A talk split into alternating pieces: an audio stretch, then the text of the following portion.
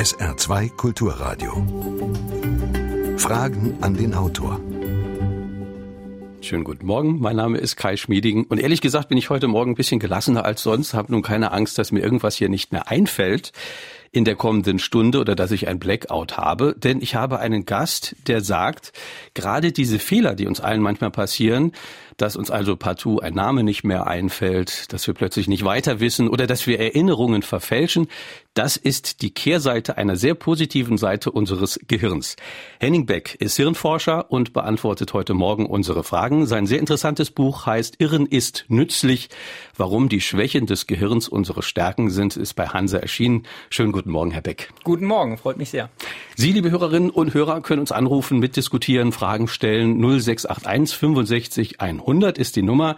Sie können uns unter der gleichen Nummer auch eine WhatsApp Textnachricht senden und Sie können uns wie immer E-Mails schreiben, Fragen an den Autor mit Bindestrichen dazwischen at sr.de. Ja, Herr Beck, wie sehr freuen Sie sich denn, wenn Sie mal wieder festgestellt haben, Ihr Gehirn funktioniert nicht so wie erwartet und spielt Ihnen einen Streich? Das kommt ein bisschen auf die Art des Streiches an. Ähm, nicht jeder Aussetzer ist ja super toll. Ähm, aber viele Sachen, ja, da stelle ich fest, okay, äh, wenn ich mich an Sachen nicht erinnere oder sowas, dann, dann sehe ich da ein bisschen gelassener drüber oder wenn mir jetzt was nicht einfällt. Ich weiß, dass das Gehirn keine Maschine ist, die alles fehlerfrei macht. Und genau das macht das Gehirn ja auch aus. Und deswegen bin ich da immer sehr, ja, wie soll man sagen, auf eine positive Art entspannt. Aber natürlich ärgere ich mich auch, wenn jetzt irgendwie mir irgendwie was durch die Lappen rutscht und ich, äh, ja, ein, ja, mir was nicht einfällt oder so. Das kann ja schon nerven. Ja. Also diese Aussetzer sind tatsächlich was sehr Positives im äh, Prinzip. Also ich sag's mal so, es ist einfach die Notwendigkeit, die oder der Preis, den wir dafür zahlen müssen, so gut denken zu können, wie wir denken. Also es ist nicht so, dass wir sozusagen auf Perfektion geeicht sind, dass das Gehirn immer darauf aus ist, ja ähm, fehlerfrei alles zu erledigen, sondern es kalkuliert Fehler manchmal bewusst ein, um Sachen neu denken zu können und ähm, dass wir eben manchmal ja unter Druck versagen, dass wir manchmal Sachen vergessen, dass wir die Zeit schlecht einschätzen, dass wir genau ähm, Schwierigkeiten haben, uns ja Sachen immer permanent zu merken. Hm, das ist eigentlich nur der Preis, den wir dafür zahlen müssen, wie gut das Gehirn ansonsten funktioniert. Ist das sozusagen ein evolutionärer Vorteil? Beziehungsweise warum hat sich das so ausgebildet, das Gehirn, dass das sozusagen diese Macke hat? Ja, also man könnte ja fragen, warum ist das Gehirn nicht fehlerfrei? Also jeder, der sein Gehirn benutzt, wird feststellen, das funktioniert häufig nicht so, wie man das gerne hätte. Ja, und dann kann man sich fragen, warum, warum hat sich das überhaupt so durchgesetzt? Warum ist das nicht perfekt? So, man könnte sich überlegen, eine, ein perfektes Gehirn, eine oder ein Gehirn, was in einer perfekten Welt sozusagen leben möchte und das sozusagen verwirklicht, wäre kein anpassungsfähiges Gehirn nur dadurch, dass wir Fehler machen, sind wir in der Lage, hm, auch was Neues auszuprobieren. Wenn wir vorher immer wüssten, dass alles perfekt ist, was wir tun und quasi keine Fehler erlauben, dann wäre das eine unfassbar langweilige Welt. Sie wäre fortschrittsfeindlich, sie wäre statisch, sie wäre rückständig, denn wenn alles perfekt ist, wohin sollst du dann auch noch schreiten? Ja.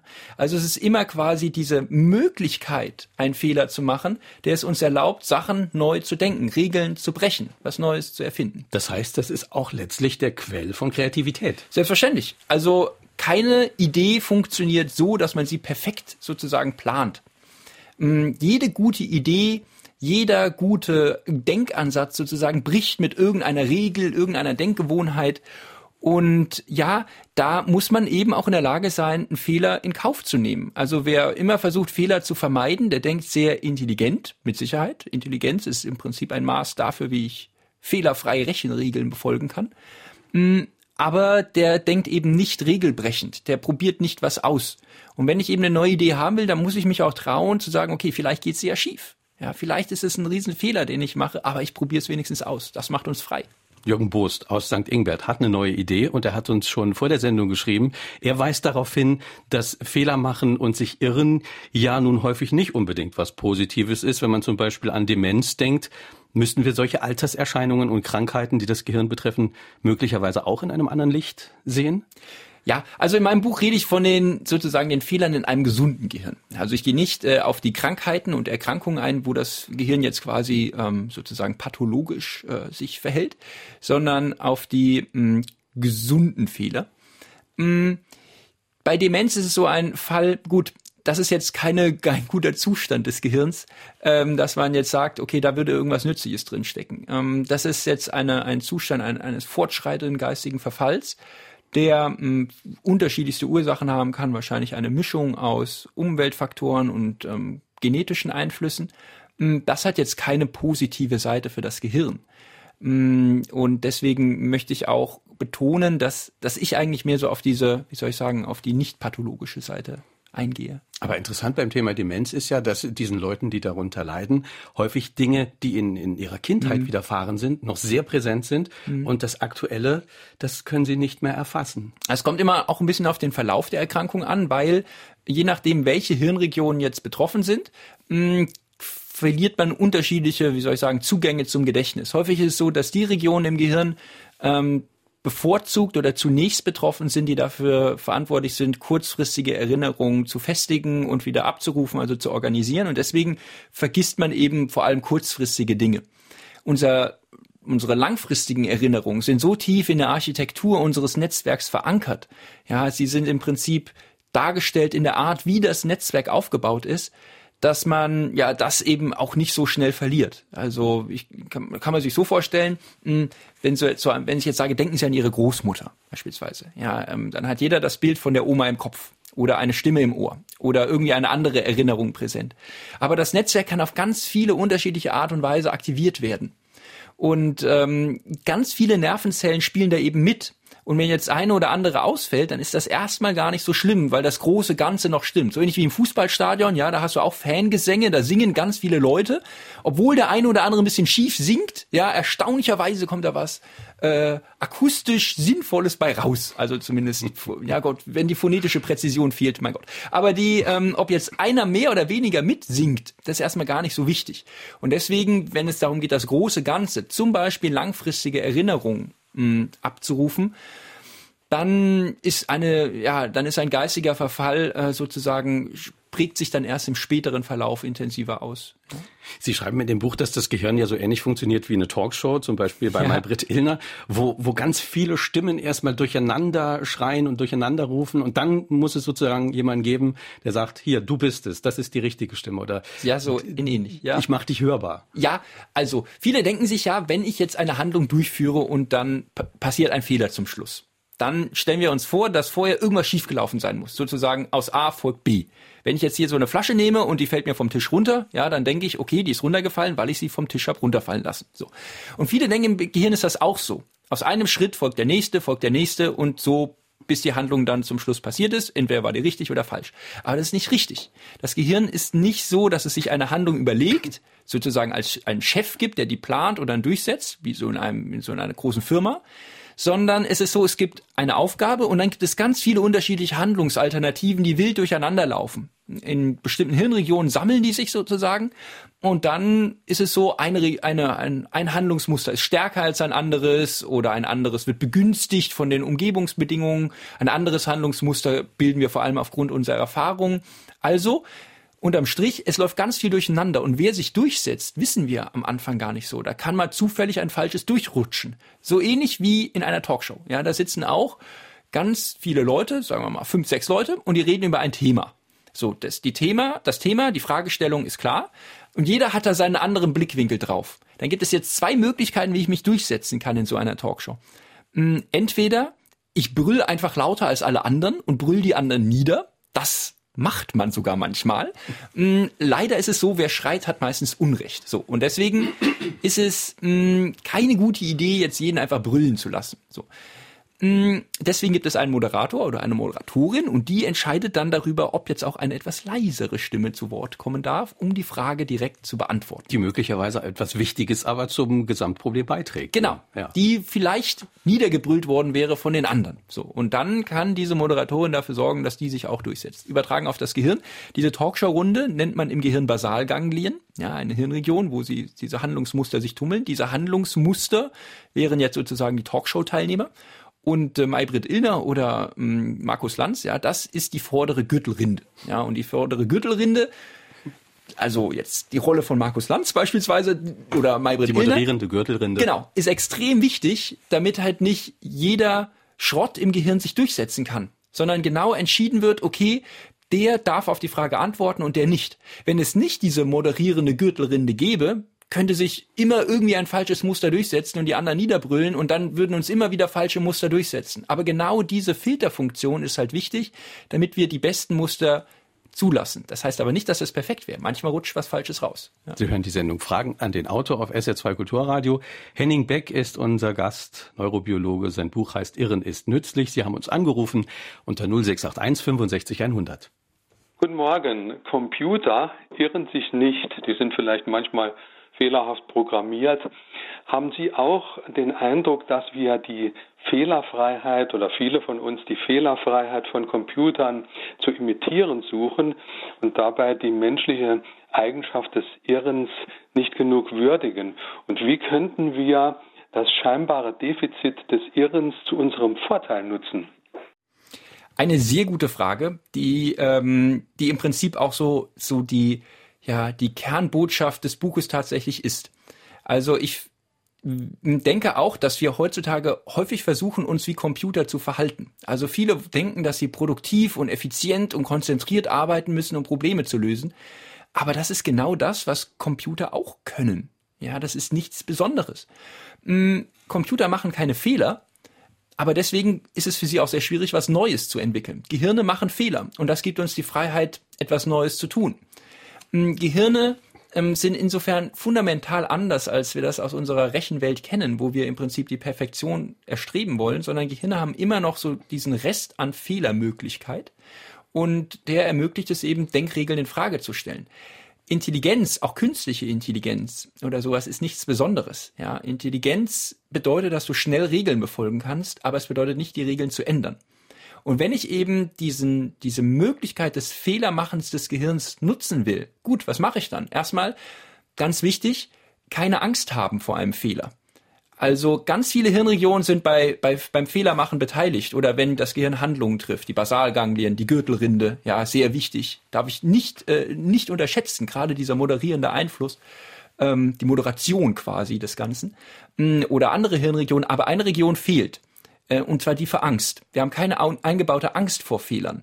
Kinder, ähm, wenn sie Fahrradfahren lernen oder das Laufen lernen, die fallen hin und dann stehen sie wieder auf. Aber die haben ja keine Angst davor, das heißt, Laufen zu lernen. Das heißt, die Angst bringen wir fälschlicherweise Kindern möglicherweise bei vor Fehlern. Genau. Das ist ein Erziehungsfehler. Genau. Ja gut, Erziehungsfehler. Nicht jeder Fehler ist ja gut. Ja, also wenn ich jetzt ein Flugzeug landen will oder ein Stromkabel anschließen will oder so, dann soll ich keine Fehler machen.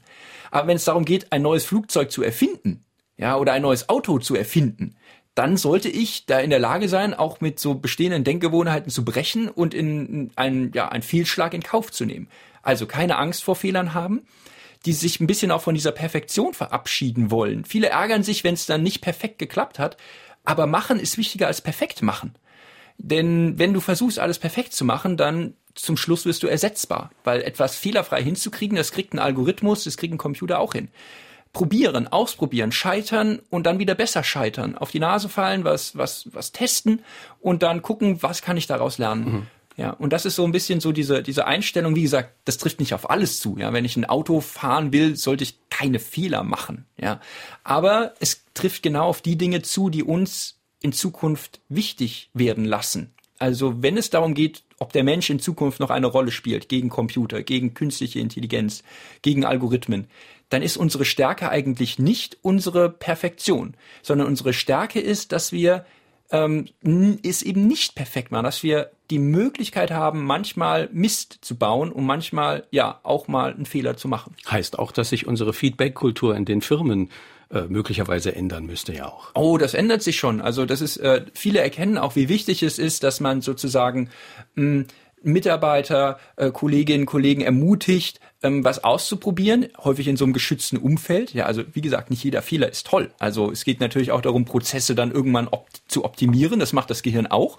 Aber wenn es auf der Suche ist nach einem neuen Prozess, nach einer neuen Idee, was mir einen Wettbewerbsvorteil verschafft, ja, dann muss ich auch in der Lage sein, äh, mich zu trauen, auf die Nase zu fallen. Ja.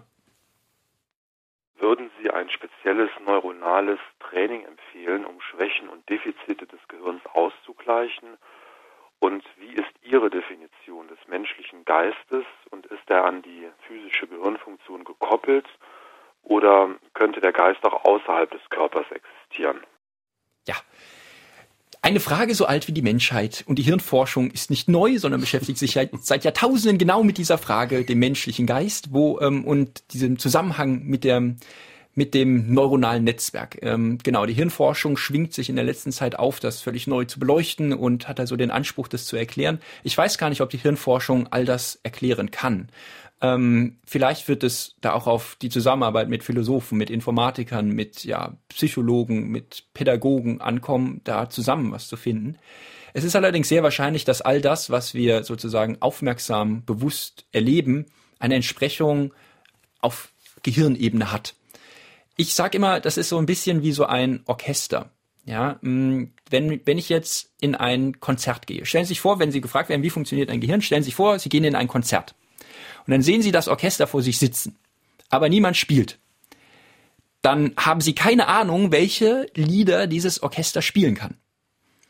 In einem Gehirn ist das auch so. Wenn ich jetzt ein Gehirn nehme und dann schneide, schneide ich das auf und dann schaue ich von außen drauf, dann habe ich auch keine Ahnung, welche Gedanken dieses Gehirn denken kann.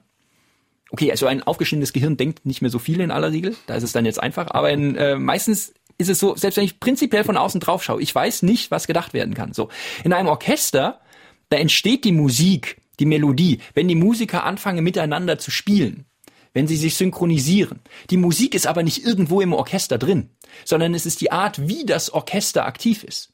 Im Gehirn ist das auch so. Ein Gedanke, eine Emotion, ein Bewusstseinsinhalt, eine Erinnerung, das ist nicht irgendwo im Gehirn drin, sondern es ist die Art, wie diese Nervenzellen in diesem, genau in diesem Moment miteinander zusammenwirken ob sie das jetzt Geist nennen oder Bewusstsein oder was auch immer, wir, also wir gehen davon aus, dass es genau diese, dieser Zustand ist des Gehirns, quasi wie das Orchester spielt, die Musik. Ja, das ist das, was wir jetzt beispielsweise Gedanke nennen würden. Und da sieht man auch zwei schöne Eigenschaften. Ein und dasselbe Orchester kann ja ganz viele unterschiedliche Lieder spielen. Also alle Musiker sind genauso aktiv wie vorher, beziehungsweise nicht genauso, aber sie sind aktiv ähnlich wie vorher, aber es kommt eine völlig andere Melodie raus. Im Gehirn auch. Das Gehirn kann aktiv sein, aber es kommt eine völlig neue andere Melodie, also neuer Gedanke heraus, ähm, obwohl alle Zellen wieder mehr oder weniger aktiv sind. So. Und andersrum, die gleiche Melodie kann auch von einem Bruchteil des Orchesters erzeugt werden. Es könnten ja nur die Streicher spielen oder nur die, nur die Bläser oder keine Ahnung, nur ein gewisser Teil der Instrumente und trotzdem ist die Melodie gleich. So.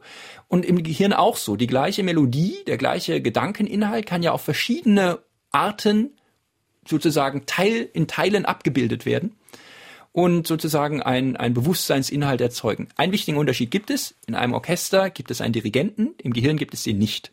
Also es ist quasi das Gehirn so wie ein, wie ein, vielleicht so wie ein Free Jazz Orchester sozusagen. Es wird ständig improvisiert und ein nicht enden wollender Strom, ja, an Improvisierungen und an Melodien, die erzeugt werden. Das sind ja alles plastische Bilder. Sie haben im Prinzip ja diese Hypothesen gesammelt. Vielleicht ohne zu sehr in die Tiefe zu gehen, aber doch mal, um uns einen Einblick zu geben. Wie kommt man denn darauf? Hat man Leute da äh, in äh, Röhren geschoben und beim Denken sozusagen ihnen zugeschaut? Vielleicht, dass Sie uns kurz mal erklären, wie kommt man auf diese Hypothesen? Also es gibt viele Möglichkeiten, dem Gehirn beim Denken zuzuschauen, wobei wahrscheinlich die beste ist, einfach jemanden anzuschauen, während er gerade denkt. Weil so richtig einen Gedankeninhalt abzulesen, können wir eigentlich gar nicht. Was man machen kann, man kann entweder abbilden, wo im Gehirn etwas passiert. Ähm, dazu gibt es Techniken, äh, funktionelle Magnetresonanztomographie. FMRT vielleicht schon mal gehört, da geht es darum, dass ich jetzt quasi abbilde, wo ist gerade im Gehirn was los? Wo wird, wo ist Stoffwechselumsatz? Vorteil, das ist räumlich relativ exakt. Also ich kann gut eingrenzen, wo ist was, wo was passiert. Das ist zeitlich etwas ungenau. Das ist so ein bisschen wie in einem Fußballstadion. Stellen Sie sich vor, Sie gehen in ein Fußballstadion und wollen wissen, wo sind die Fans am lautesten. Äh, dann können Sie entweder ähm, ja zuhören oder Sie warten darauf, bis alle Fans weg sind und dann schauen Sie, wo am meisten Müll rumliegt. Ja, und wo am meisten Müll rumliegt, ging es am höchsten her. So ähnlich ist diese Methode auch. Ich messe indirekt, wo ist der Stoffwechselumsatz hoch, wo fließt viel Blut lang und da wird viel gedacht. Andere Technik, ähm, da messe ich die Hirnströme. Da würde ich jetzt quasi den Fangesängen direkt zuhören. Ja, also da höre ich sozusagen oder messe, wie die elektrische Aktivität von Nervenzellgruppen ist. Das ist jetzt räumlich nicht so genau, aber zeitlich sehr genau. Und dann kann ich eben, wenn ich solche Methoden beispielsweise kombiniere, feststellen, okay, welche Abschnitte singen quasi gerade miteinander oder synchronisieren sich gerade und wo findet das in etwa statt? Und dann kriege ich so ein Bild davon, wo passiert gerade was und wie, wie das Orchester gerade spielt. Ja, mein Anliegen wäre heute, in äh, Anschluss an Informationen meinerseits bezüglich äh, entsprechender Fälle im Bekanntenkreis, äh, konkret Parkinson, äh, im Anschluss an äh, Informationen äh, zu Forschungen des Professor Gerald Hüther, der ja im Punkto Hirnforschung Rang und Namen hat, was der Autor mir sagen könnte oder empfehlen könnte zur physiologischen beziehungsweise ganz allgemein zur Hemmung äh, oder Verbesserung der Situation bei Parkinson-Patienten äh, lässt sich ernährungsmäßig oder auch sonst im persönlichen täglichen Verhalten irgendwas machen, um also diese Ausfälle zu minimieren, zu verbessern. Das Interessante bei Parkinson ist, ähm, dass eine sehr geringe Zahl an Nervenzellen betroffen ist, die quasi an einer Schaltstelle des Gehirns sitzen und dafür sorgen, dass andere Regionen synchronisiert werden. Also ich sitze ja auch gerade in so einem Radiostudio, da gibt es Leute, die drücken auf Regler und sorgen dafür, dass das alles am Laufen ist. So ähnlich ist das im Gehirn auch. Da gibt es Stellen, die drücken jetzt quasi auf Regler und die sorgen dafür, dass sich Bewegungen synchronisieren. Und es sterben recht wenig Zellen ab bei Parkinson, also wenige hunderttausend, aber es sind halt genau die an der falschen Stelle. Die Sache ist, ähm, also es gibt unterschiedlichste Erklärungsmodelle und wahrscheinlich ein, ein ganzes Paket an Bündel an Ursachen, die dafür verantwortlich sind, dass genau diese Nervenzellen absterben.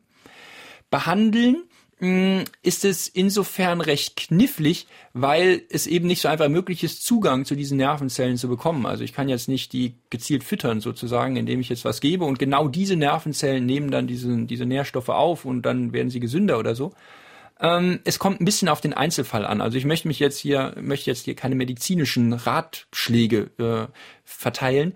Was ich sagen kann, ist, dass die, ähm, dass die äh, technischen Möglichkeiten, diese Krankheit sozusagen mittlerweile zu behandeln, deutlich besser geworden sind, als sie noch vor vielen Jahren waren. Also ob das jetzt pharmakologisch ist oder durch Hirnstimulationen, gibt es m, sehr clevere, ausgefeilte Möglichkeiten, genau diese Zellen zu ersetzen oder wieder sozusagen anzuschieben. Ähm, ich möchte jetzt allerdings keine konkreten Hinweise geben, wie ich jetzt halt sozusagen das jetzt medizinisch so äh, welche Tipps ich da jetzt geben würde, weil es wirklich sehr auf Einzelfälle ankommt. Und da ist äh, sozusagen jedes Gehirn einzigartig. Ja. Uns haben auch einige Fragen über WhatsApp erreicht, 0681 65 100. Ein Hörer schreibt, kann man kreatives Denken im Gehirn fördern? Haben wir eben schon mal so ein bisschen angetippt. Vielleicht gibt's da noch Tipps. Ja, mein wichtigster Tipp wäre, sich zu trauen. Ähm, viele denken, äh, okay, gibt es irgendwie eine Technik, um kreative Ideen hervorzuholen? Die eine Technik gibt es nicht. Es, das Beste, was sie machen können, ist Sachen auszuprobieren. Bei ähm, kreativen Ideen ist so, Quantität erzeugt Qualität. Also nur wer viel erzeugt, kann zum Schluss auch eine gute Idee sozusagen haben. Also viel ausprobieren. Wenn man sich anschaut, wie, woher kommt eine gute Idee? Was sind das für Leute, die gute Ideen haben? Dann stellt man in der Regel fest, erstens, das sind Leute, die mit offenen Augen und Ohren durch die Welt gehen, die viele unterschiedliche Kontakte haben und die sich auch selber in Frage stellen, die sich selber provozieren. Das ist heute eigentlich einfacher denn je, denn wir haben Medien, um uns mit allen möglichen Meinungen zu umgeben. Leider ist es so, dass Menschen andere Menschen mit und ihre Meinung gar nicht so sehr mögen. Ja, also wenn man sich das anschaut, äh, der Facebook-Algorithmus ist so programmiert, dass die Nachrichten hochkommen sollen, die am besten zu uns passen. Oder wir, unsere Freunde, die meisten unserer Freunde haben wahrscheinlich ähnliche, ähnliche Ansichten wie wir und wir wählen äh, Medien, Zeitungen aus, um uns meistens zu bestätigen. Was cleverer wäre, um auf neue Ideen zu kommen, dass man auch mal manchmal fremde Meinungen, ähm, abweichende Meinungen sich anhört und überlegt, okay, was, wa warum ist das so? Und sich so gezielt selber ein bisschen provoziert. Mm, und wenn man sozusagen da ein bisschen aus seiner, aus seiner, ja, aus seiner Sichtweise so heraustritt, ist es schon ein guter Schritt, um sozusagen auch seine Perspektive dann zu wechseln, um sich selber herauszufordern. Steve Jobs hat mal gesagt, greif dich selber an, sonst macht es ein anderer. Ja, also irgendwann muss so dieser Bruch mit sich selber erfolgen, sonst sitzt du nur in deinem eigenen Saft. Sie schreiben mit dem Buch aber ja auch, apropos Sitzen im eigenen Saft, dass die kreativsten Menschen häufig ja im Café sitzen, weil sie ein gewisses Hintergrundrauschen brauchen, weil sie die absolute Stille gar nicht gut ertragen können beim Denken. Kommt auf den Einzelfall an. Also es gibt Menschen, die ähm, brauchen, also müssen sich abschotten, um jetzt eine Idee richtig auszufeilen. Aber häufig stellt man fest, mh, hm, es ist so ein bisschen so dieses, ja, so eine latente Ablenkung, die so ein Zwischending ist zwischen, also es darf nicht zu viel sein, dass es mich komplett aus dem Rhythmus reißt und nicht zu wenig, dass ich jetzt komplett einschlafe. So, so ein Zwischending. Weil das ist der Unterschied zwischen Ablenkung und Inspiration. Ja, also wenn ich mich vorher auf ein Problem konzentriert habe und ich habe das Problem angenommen und dann habe ich irgendwie was, was mich stört, und ich bringe das mit dem Problem in Verbindung zu einer Lösung, dann ist es keine Ablenkung mehr, sondern Inspiration. Dann ist es eine Quelle für neue Ideen. Und das sieht man häufig bei kreativen Menschen, die stürzen sich auf ein Problem, die haben erstmal ein Problem und treten dann davon weg und machen was anderes. Also, jede gute Idee beginnt mit Schmerz, beginnt damit, dass sie etwas aufregt, beginnt damit, dass sie etwas wirklich m, hm, richtig nervt, ja, dass sie sagen, ah, das ist, das ist doof, das ist Mist, das muss ich lösen, das, das ist jetzt, hm, so. Und äh, dieser, dieses, dieses Problem, diese Fragestellung, das ist das Wichtigere als die eigentliche Lösung. Ja, Fragen verändern die Welt, nicht nur die Antworten. So. Und wenn ich ein Problem habe, was mich aufregt und nervt und ich sage, ah, oh, Mist, ah, wie mache ich das? So, ähm, dann äh, ist es genauso wichtig, irgendwann zu sagen, okay, jetzt mache ich einen Schritt zurück.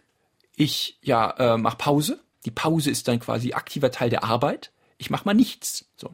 Ähm, nicht ein neues Problem. Viele stürzen sich dann auf was Neues. Oder ich spreche mit Kollegen in der Pause. Genau. Beim, beim Kaffee über Kann was ganz anderes. Genau. Oder hier, ähm, ich gehe in die Natur, mache einen kurzen Spaziergang, ich esse zu Mittag, ich mache Sport, ich mache, keine Ahnung, ich, ich, ich, ich fahre im Auto äh, nach Hause oder ich, ja, mache irgendwas anderes. Und dann stellt man fest, ähm, die Ideen kommen dann zu einem. Man kann Ideen nicht produzieren, aber man kann sie anlocken. Und wenn man genau dann diesen, diesen Mut hat zu sagen, okay, ich trete zurück, dann kommen die Ideen zu einem und dann muss man in der Lage mhm. sein, wieder ganz schnell zu dem Problem zurückzukommen und dann wirklich konzentriert auch daran arbeiten. Äh, der guten Idee schlägt keine Stunde, die kann in den unmöglichsten Situationen kommen und dann ist es wichtig, die schnell wieder zu verarbeiten und dann weiterzutragen, weil so, so eine Idee geht halt auch schnell vorbei. Ne? Wie viele Menschen lernen wohl aus ihren Fehlern und können trotzdem ein Leben lang nichts mehr ändern? Dürfte es nicht besser sein, keine Irrtümer zu begehen? Ja, ähm, wie gesagt, nicht jeder Irrtum ist ja was Gutes. Also viele, ähm, viele Fehler, die wir machen, sind ja auch schlecht und ähm, finden genau dann in Prozessen statt, wo es darum geht, Fehler zu vermeiden. Wie gesagt, wenn ich jetzt ein Auto fahren will, soll ich keine, keinen Fehler machen. Wenn ich jetzt sozusagen eine Prüfung schreibe, sollte ich mich nicht irren. Ähm, das ist allerdings nur die eine Seite unseres Lebens. Es gibt auch die Seite, wenn es darum geht, etwas Neues zu entwickeln. Wenn es darum geht, okay, soll ich eine Entscheidung treffen und ich weiß vorher, kann ich die nicht absehen, ob die letztendlich gut oder schlecht ist. Beispiel, wenn man Menschen fragt, willst du heiraten oder nicht? Dann wird jeder irgendwie eine Meinung dazu haben und die Entscheidung treffen. Der eine wird sagen, ja, mag ich, der andere nicht. Aber man wird selten Leute finden, die sagen, uh, pff, keine Ahnung. So, so jeder hat irgendwie unterbewusst schon eine Einstellung dazu.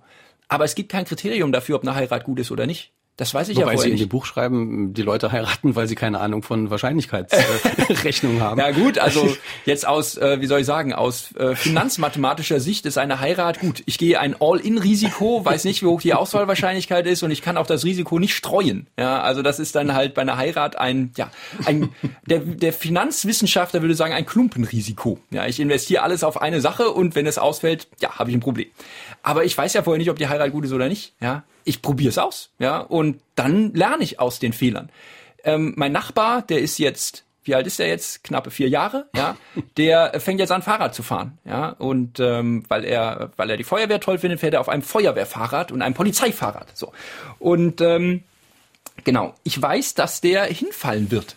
Ich weiß, dass der vorher sich nicht einen Plan macht, alles perfekt zu machen. Der setzt sich nicht hin und sagt, ich möchte perfekt Fahrrad fahren. Der sagt sich, ich, ich will was machen. So. Und der will, ich garantiere, dass er hinfallen wird und ich garantiere, dass er blutig sein wird. Ich bin Rennradfahrer. Ich weiß, wie man dann aussieht. Ich weiß aber auch, dass das die einzige Art ist, wie man das lernt. Ja, indem man hinfällt und wieder aufsteht. Und das ist die Art, wie wir unser Leben ähm, am besten sozusagen voran im Leben best, bestmöglich voranschreiten können, indem wir hinfallen und wieder aufstehen. Und ich weiß auch, dass das Fahrrad ihm wehtun wird und dass nicht alles toll sein wird, aber ich weiß auch, dass ihn das Rad an die schönsten Orte der Welt bringt und genau dann ist er frei. Und genau das macht unser Leben aus. Dieser kleine vierjährige Nachbar ist ja ein neugieriger Mensch, der will was Neues lernen und dessen Gehirn sucht ja nach Ablenkung. Das, das schreiben Sie ja auch. Jetzt leben viele von uns ja heute in so einem wahnsinnigen Datenstrom. Die haben ständig ihr Handy an. Ich habe hier auch vier Bildschirme und es blinkt hier überall. Und dann kommt eine Facebook-Nachricht, eine WhatsApp-Nachricht. Ähm, ist das heute nicht teilweise auch ein großes Problem, dass wir zu viel Ablenkung haben? Ablenkung, die auf der anderen Seite ja auch gut ist für Kreativität. Absolut. Also ähm, heutzutage war es noch nie, es war noch nie so einfach wie heute, sich ablenken zu lassen. Ja, also hier klingelt ein Handy, da ist irgendwie ein Anruf, da kommt irgendwie im Fernsehen was wieder oder eine E-Mail oder immer ist irgendwie was, was uns aus unserem Rhythmus rausreißt, weil viele dieser Medien genau diese Schwäche des Gehirns nutzen, nach Ablenkung zu suchen, um auf neue Ideen zu kommen. Und auch äh, teilweise mit diesen roten Markierungen, da sind wir ganz fixiert drauf, wenn da eine neue ja, Nachricht kommt und dann genau. ist da, ja da mache ich einen roten Stern dran oder irgendwas so und dann kommt noch irgendein Klingelton oder was weiß ich und dann summt und dann zittert das Handy und dann zack greife ich hin. Ja, das ist genauso, das macht sich so ein bisschen diese, diese, diese Schwäche zunutze, nach was Neuem zu suchen. Ähm, das ist insofern ein bisschen knifflig, weil man muss das schon dosieren lernen. Also wenn ich jetzt sozusagen mich da konzentrieren will, dann ist es wichtig auch zu sagen, ich greife bewusst nicht zu solchen, zum Handy beispielsweise oder E-Mails. Und man stellt fest, wenn Menschen das trainieren, wenn sie sagen, okay, ich habe jetzt beispielsweise nur gewisse Zeiten, in denen ich E-Mails abrufe oder ich reglementiere meinen Zugang zu solchen Ablenkungen, dann werden sie besser, das auch zu nutzen. Ähm, das ist so ähnlich wie wenn wir was essen. Ja, haben wir den ganzen Tag Hunger? Ja, ich kenne manche, die sagen ja, aber viele, die meisten sagen nein. So und ähm, warum? Weil wir essen. So, wir frühstücken, wir essen Mittag, wir essen Abend und dazwischen haben wir wenig Hunger. Oder gut, wenn du Hunger hast, kannst du auch mal einen Snack essen, eine Banane, aber meistens haben wir keinen Hunger. Und bei der Mediennutzung ist es ähnlich. Um Medien gescheit zu nutzen, muss ich das verdauen. Ja, ich, wenn ich permanent alles in mich reinnehme und immer abgelenkt bin, dann, dann platze ich irgendwann. So. Wenn ich das aber so, solche Verdauungspausen einbaue und sage, okay, da bin ich jetzt bewusst nicht erreichbar. Da teile ich mir das ein, da nehme ich mir Zeit für mich, da mache ich genau das und schränke mich auch sozusagen ein, indem ich jetzt nicht ja, auf mein Handy schaue oder das abschalte. Dann stellt man fest, also erstmal, das ist ein harter Schritt. Also Menschen äh, fällt es am Anfang schwer, aber man gewöhnt sich daran und man hat dann weniger Verlangen, abgelenkt zu werden. Heißt das für all die Eltern da draußen, die jetzt vielleicht zuhören, man sollte manchmal den Kindern das Smartphone dann auch einfach auch mal wegnehmen? Also wegnehmen, das, das hat natürlich so eine Form von Bestrafung. Das kann bei Kindern vor allem, äh, wenn sie jetzt so, keine Ahnung, in der Pubertät sind, auch zu einer Verweigerungshaltung führen. Äh, das, ich möchte hier keinen Familienstreit sozusagen äh, neurobiologisch legitimiert wissen. Es ist eher so, dass man okay, dass es darum geht, ein Verständnis dafür zu schaffen, wann man sowas clever einsetzt und wann nicht. Also ich sage auch immer, das Handy ist jetzt kein schlechtes Medium, sondern oder das Smartphone. Ähm, sondern es geht darum, das clever einzusetzen. Ja, wenn ich jetzt nur am Smartphone hänge, ist doof. Wenn ich jetzt nur quasi ein Medium permanent nutze, ist doof. Wenn ich nur Bücher lese und nie mit Leuten darüber spreche, ist auch nicht gut. Es geht immer darum, so eine Mischung zu finden, genauso wie man sich abwechslungsreich ernähren sollte. Henning Beck, Irren ist nützlich, ist heute unser Gast. Irren ist nützlich heißt sein Buch. Sie hören SR2 Kulturradio mit der Sendung Fragen an den Autor. Wir haben eine weitere Frage. Ja, also wenn ich mich in einem Thema unterhalte und während dieser Unterhaltung bekomme, bekomme ich plötzlich ein anderer Gedanke. Der ist nicht gewollt, aber er ist im Moment plötzlich da. Wie funktioniert das? Gedanken sind sozusagen immer das Resultat dessen, wie wir vorher gedacht haben. Also es ist quasi ein nie enden wollender Gedankenstrom, der in unserem Gehirn ist. Und man muss sich das so vorstellen, Gedanken werden jetzt nicht so produziert und erzeugt wie in so einer Fabrik und dann sind sie fertig, sondern sie ähm, werden sozusagen angelockt und provoziert von den Dingen in unserer äh, in unserer Umwelt. So. Und wenn ich jetzt mit jemandem über irgendetwas spreche, dann kann schon ein gewisser kleiner Teil dieses Gesprächs, der ähm, sozusagen ja, unterbewusst verarbeitet wird, dafür sorgen, dass ich einen ganz neuen Gedanken hervorbringe, weil der vielleicht dieses Netzwerk, dieses Aktivierungsmuster für den neuen Gedanken einen ganz kleinen Bruchteil von dem enthält, was ich vorher gehört, gesehen oder gesagt habe. So. Und das reicht dann schon wie so ein Samenkorn sozusagen, ein, Saat, ein Saatgut für einen, für einen neuen Gedanken, der sich dann in den anderen einpflanzt und den der andere, ja, oder den der andere Gedanke dann aufgreift. Also ähm, es ist genauso, dass das Gehirn, das ist wiederum so eine Stärke des Gehirns, obwohl es so scheint, als würden wir sprunghaft schnell von einer Sache zur anderen kommen und es würde uns sozusagen ablenken und aus der Konzentration reißen. Der Vorteil davon ist allerdings, ich bin eben in der Lage, sehr dynamisch, flexibel, anpassungsfähig zu denken und auch aus Kleinigkeiten, aus einem, aus einer Gedankenmücke einen Ideen-Elefanten zu machen. Ja. Vinzenz Haab hat uns geschrieben über WhatsApp und er sagt, das Gehirn braucht ja, um optimal zu arbeiten, seinen Rhythmus. Ähm, welche Rolle spielt der Schlaf? fragt Vinzenz Haab. Eine ganz wichtige Rolle. Ja, also viele denken, Schlaf ist sozusagen ungenutzte Lebenszeit, wo ich da im Bett liege, verwundbar und nicht denkend äh, meine Zeit vergeude. Das ist nicht richtig. Ähm, warum sind Computer zum Beispiel nicht kreativ oder so toll? Weil sie nicht schlafen. Ja, die arbeiten die ganze Zeit durch. Ich habe noch nie einen Computer gesehen, der gesagt hat, ich mache jetzt Pause. Manchmal hängt er sich auf, ist richtig, aber in aller Regel äh, machen die selten Pause und denken darüber nach, was sie tun. Wir machen das. Wir schlafen. Wir legen uns hin und dann verdauen wir das, was wir vorher erlebt haben. Und wir wissen, dass der Schlaf extrem wichtig ist, um Sachen zu verarbeiten, zu lernen, in neue G Gedankenzusammenhänge zu stellen, Gedankenkonzepte zu erzeugen, Ideen zu entwickeln. Und genau diese Verdauungszeit mh, hm, ist etwas, was uns es ermöglicht, Probleme neuartig zu sehen, zu lösen, dauerhaft Informationen und Wissen zu festigen und ähm, genau diesen Rhythmus zu erkennen, das ist sehr wichtig, weil heute mh, hm, haben wir so sozusagen häufig festgefahrene Arbeitsstrukturen, in denen wir sozusagen unsere, unsere ja, Arbeitsabläufe haben und wir passen uns an. Aber jeder Mensch hat seinen eigenen Rhythmus. Der eine braucht viel Schlaf, der andere wenig Schlaf. Jeder ist individuell. Und ähm, es lohnt sich dann ein bisschen hinzuschauen, was ist so der eigene Rhythmus, so zu, zu verstehen, okay, wann brauche ich Pausen, wann setze ich die clever ein, um danach noch ähm, cleverer weiterzudenken. Und der Schlaf ist extrem wichtig, um genau, so, ist sozusagen eine, eine mentale Geheimwaffe, um genau äh, diese, dieses, ja, dieses besondere menschliche Denken zu fördern. Daniel Burg aus Saarbrücken hat uns gemailt. Wie kann Ihre Idee von der Nützlichkeit des Irrens für den schulischen Unterricht nutzbar gemacht werden? Müssen Lehrer ihre Methodik und die Bewertung von Schülerleistungen stärker danach ausrichten? Die besten Lehrer, die ich hatte, haben zwei Sachen gemacht erstens habe ich ihnen angesehen, dass das, was sie tun, ihnen Spaß macht. Das waren nicht die Lehrer, die die besten PowerPoint-Folien hatten oder die tollsten Lehrbücher. Das waren die, wo ich gesehen habe, dass die, da habe ich noch das Blitzen in den Augen gesehen, weil das so viel Spaß macht. Ich habe Biochemie studiert. Das ist jetzt kein Studiengang, wo man so zufällig reinrutscht. So hoppla, ich habe Biochemie studiert. Nein, da muss man sich bewusst für entscheiden. Das ist ein sehr harter und äh, ja sehr anstrengender Studiengang, aber das macht Spaß. Ich habe gesehen, wenn jemand wenn jemand den Zitronensäurezyklus so toll findet, dann muss ja irgendwas da dran sein. Das ist es auch. Ist es auch. Klasse Sache, dieser Zitratzyklus. Aber die, diese Begeisterung ist das, was ansteckt. Das ist ganz wichtig.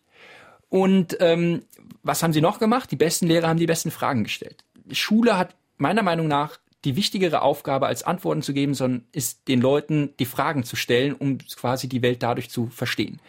Und diese Fragen dann zu beantworten, da kann man durchaus mal probieren und sagen, okay, wie, wie, wie könnte man diese Frage beantworten? Ein Rätsel zu stellen. Menschen lieben Rätsel. Mein Nachbar ist so neugierig, weil für ihn ist das ganze Leben ein, der Vierjährige. Ein, genau, der Vierjährige. Ist das, das ganze Leben ist ein Rätsel. Das ist doch alles so schön, diese ganzen Rätsel zu entdecken und, und wie Geschenke auszupacken. Und ähm, genau das sollte meiner Meinung nach auch Schule tun. Rätsel stellen und dann, wenn man sich daran macht, okay, die zu diskutieren, zu erörtern, dann kann man vielleicht mal auch mal was ausprobieren. Beispiel, ich könnte jetzt zum Beispiel irgendeine Rechenregel geben. Also ähm, die Standardabweichung. So, und dann soll jeder durchrechnen, wie diese Standardabweichung geht. Und dann mache ich 100 Übungsaufgaben und dann weißt du, wie hier die Standardabweichung läuft. Ich könnte das auch andersrum machen. Ich könnte sagen, pass auf, hier sind die letzten Ergebnisse der letzten drei Spielzeiten von Cristiano Ronaldo, Robert Lewandowski, Thomas Müller, Lionel Messi. Wer von den vier Fußballern ist der konstanteste Torschütze? So. Und dann kannst du hinschauen und dann kannst du überlegen, okay, konstanter Torschütze, wen soll ich dann aufstellen? Wer? Hm, hm. Und äh, ja, dann kann man ausprobieren. Das ist vielleicht, nicht jede Idee ist am Anfang gut, aber man kapiert das Problem. So. Und dann kann ich zum Schluss sagen, die Standardabweichung, damit kannst du es lösen und dann stellt sich heraus, Robert Lewandowski oder keine Ahnung, Ronaldo ist der tollste oder auch nicht. So. Sie schreiben in dem Buch aber auch über Lehrer, dass die teilweise ein großes äh, Problem haben oder einen großen Fehler machen, wenn sie den Klassenbesten oder den Besten in diesem Moment so herausheben und vor den anderen loben. Sie sagen, dass das ganz falsch ist. Ja, wenn ich einen lobe, ähm, dann erzeuge ich einen Gewinner und ganz viele Verlierer. Weil wo ein Gewinner ist, muss auch jemand verlieren. Und ähm, das Ziel sollte eigentlich nicht sein, einen gewinnen zu lassen, gerade jetzt in der Klasse beispielsweise, ähm, und weil, weil dann immer jemand da ist, der sagt, oh, der ist, der andere ist so toll und ich bin so doof. So. Das Ziel sollte eigentlich sein, dass man mh, hm, sozusagen ein, ein, jedem das Bewusstsein schafft, dass man, dass man sich maximal verbessert hat. Und natürlich, ich kann nicht jeden individuell loben oder individuell darauf eingehen, aber es ist eben nicht immer gut zu sagen, okay, vor dem anderen, du bist besser als der Rest. Ja, man kann sagen, du hast für dich eine tolle Leistung gebracht. Ja, ähm, aber gerade weil auch Wissen so schwer messbar ist. Ja, wie messe ich denn, wie viel jemand weiß? Ich kann es abfragen, aber weiß ich dann wirklich, was er weiß? Schwierig, ja. Ich habe keine Kennzahl für Ideen, für Wissen.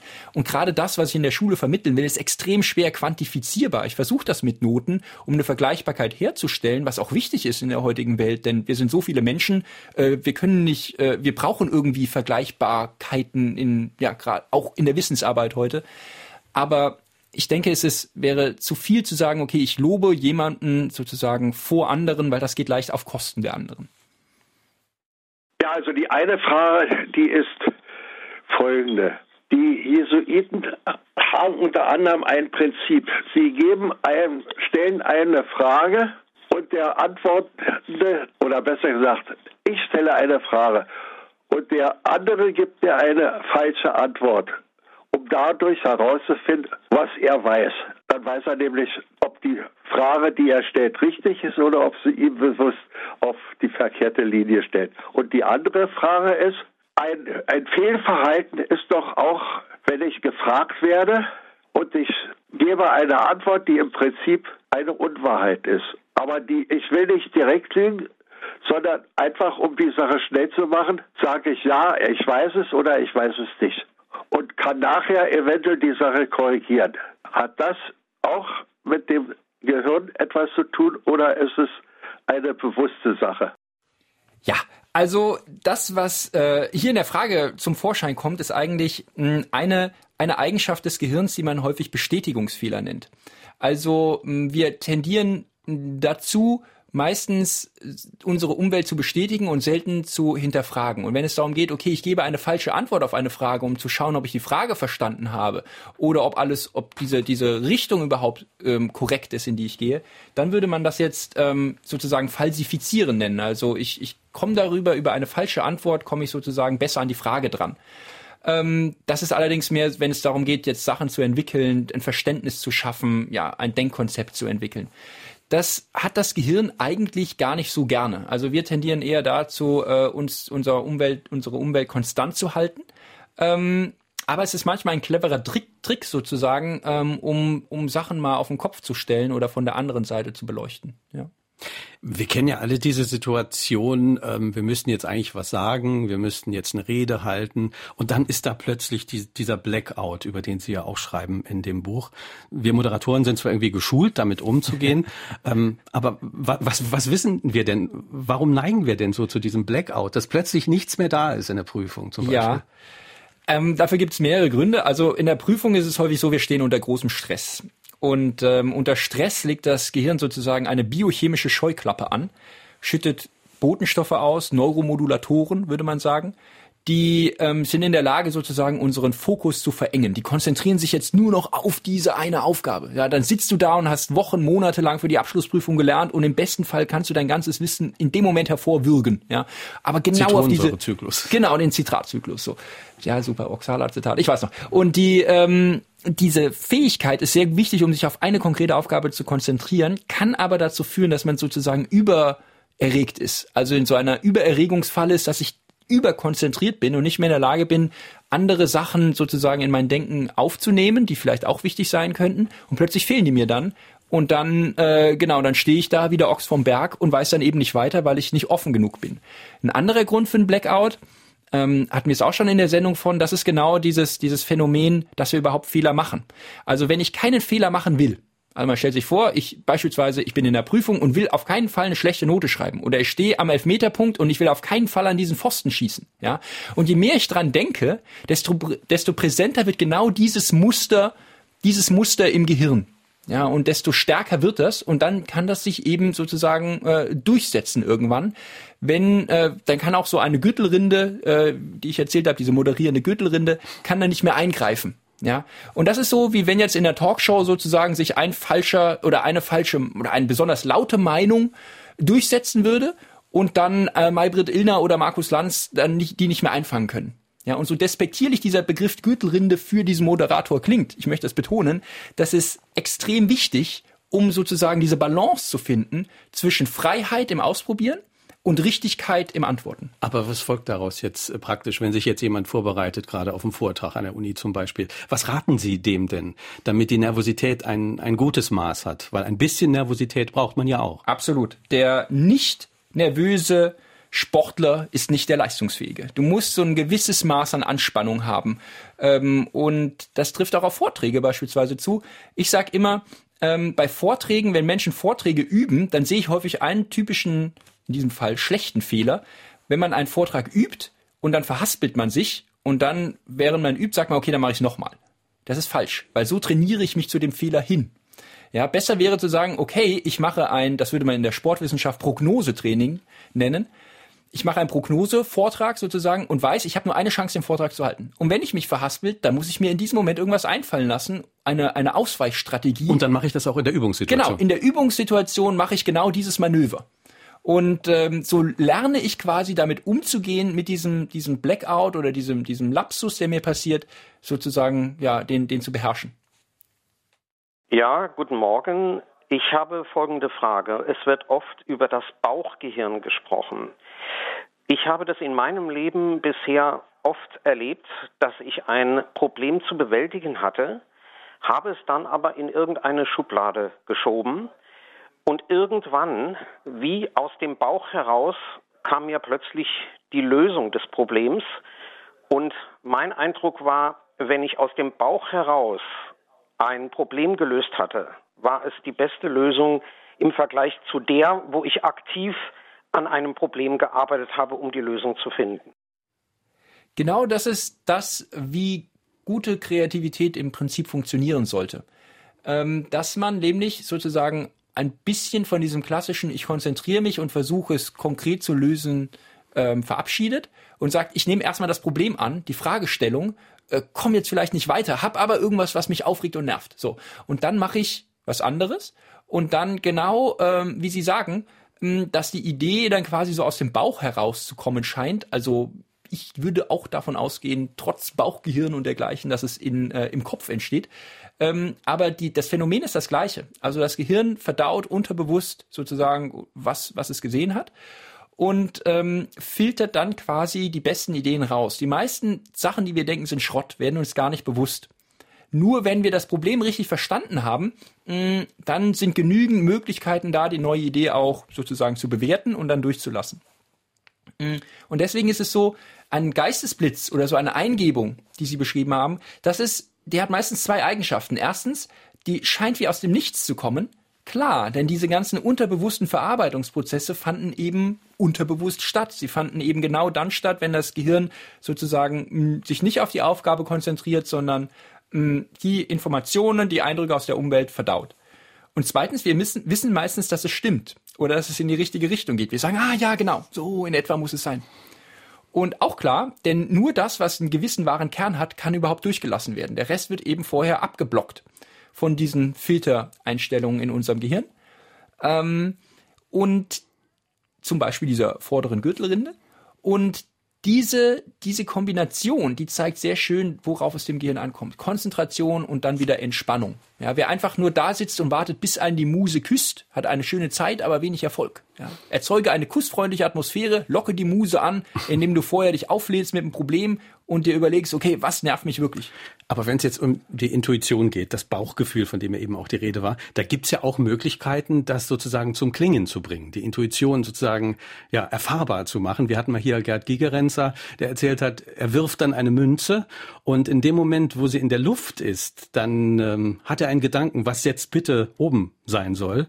Oder was nicht oben sein soll. Oder was soll. nicht oben sein soll. Das ist ja eine Möglichkeit, ja. die Intuition auch zum Klingen zu bringen. Absolut. Ähm, also wenn man jetzt sozusagen sich schwer tut mit so einer Entscheidung, ist in der Tat, wenn ich das vorher übergrübelt habe und nicht mehr bewusst weiterkomme, hat das Gehirn häufig schon unterbewusst sozusagen eine, eine Entscheidung getroffen, mit der sie, mit der es emotional sozusagen vereinbar ist. Ähm, denn häufig ist es gar nicht möglich, die dies, die objektiv beste Entscheidung zu treffen. Das will das Gehirn auch nicht. Es ist wichtig, die Entscheidung zu treffen, für die es sich später verantworten kann. Und Verantwortung zu übernehmen können keine Maschinen, das können nur Menschen. Und ähm, diese Entscheidung ist viel wichtiger als zu sagen, ich habe jetzt alles perfekt abgewogen. Und deswegen kann es sein, okay, diese unterbewusste Abwägung, dass sie so ein bisschen hervorkitzeln kann, indem man würfelt, indem man eine Karte zieht, indem man sich kurz unter Druck setzt und dann sozusagen, ja, sich diese, diese Entscheidung, die Idee rausholt. Henning Beck ist unser Gast. Sein Buch heißt Irren ist nützlich. Sie haben uns eingerufen unter 0681 65 100. Ja, guten Morgen. Ich hätte eine Frage an den Autor, was lebenslanges Lernen betrifft. Ob er da Tipps hat und wie er die Sache einschätzt, wenn man zum Beispiel Bücher sehr gerne liest, ob die helfen dabei und was er sonst noch dazu für Tipps und Anregungen hat, weil ich das für sehr wichtig erachte fürs Gehirn. Dem kann ich nur zustimmen. Das Beste, was man tun kann, um lebenslang zu lernen, ist mit offenen Augen und Ohren durch die Welt zu gehen und äh, sich daran zu, auch ein bisschen zu erfreuen. Also Lernen macht auch Freude und ähm, so sollte jetzt nicht so im Sinne von als Arbeit verstanden werden, sondern dass man was Neues erlebt. Zum Beispiel, Sie hören jetzt diese Sendung. Ja, Sie, Sie haben sich morgens hingesetzt und gesagt, ich möchte was Neues erfahren. Ich, ich guck mal oder ich höre mal zu, was da kommt. Dann, ich, Sie können ein Buch lesen, Sie können sich mit Leuten unterhalten. Ähm, wichtig ist, es gibt nicht diese eine Technik, mit der man sozusagen sein Lernen äh, fördert, sondern dass man im Prinzip neugierig bleibt, im Prinzip auf eine gewisse Art immer so bleibt, wie mein kleiner Nachbar jetzt ist, ja, immer neugierig und hungrig auf die Welt zu sein und zu schauen, was gibt's da alles und das auszuprobieren. Ähm, also jetzt nicht naiv zu sein, in dem Sinne jetzt, okay, alles ist toll, so, aber dass man immer so einen gewissen Hunger auf, auf etwas Neues behält. Und ob man dann Bücher liest oder ob man dann Filme schaut oder ins Kino geht oder Radio hört oder sich mit Leuten unterhält, egal, Hauptsache was zu tun, mit Menschen sich auszutauschen und offen und fröhlich durch die Welt zu gehen und ähm, sich dabei sich dabei abzuwechseln. Denn nie unterschätzen, ein Gehirn ist niemals fertig. Ja, ein Gehirn wird ständig umgebaut und ist ständig anpassungsfähig. Wir sagen plastisch, formbar sozusagen. Und es ist, gibt kein Alter, wo wo das dann aufhört. Ja, es ist sozusagen immer in der Lage, sich anzupassen und was Neues dazu zu ziehen.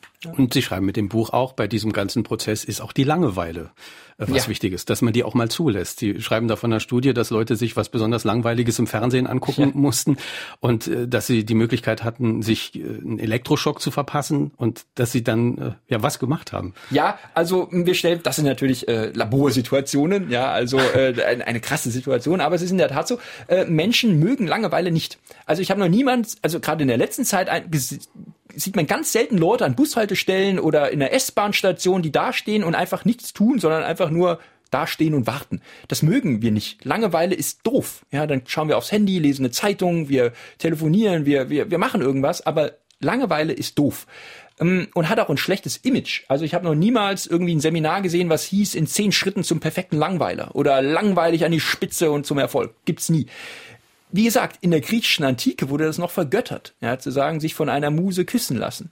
Und manchmal ist es gar nicht so verkehrt, auch so gewisse Momente der Ruhe, der Pause zu nehmen, um die quasi als als Geheimwaffe, als aktives Element einzusetzen, um Probleme zu lösen. Also ich fahre zum Beispiel viel Rennrad. Das ist gut, wenn ich jetzt ähm, Probleme sozusagen oder Ideen anlocken will. Das ist, wäre jetzt nicht so gut, wenn ich über was grübel, weil dann immer weiter gegrübelt wird.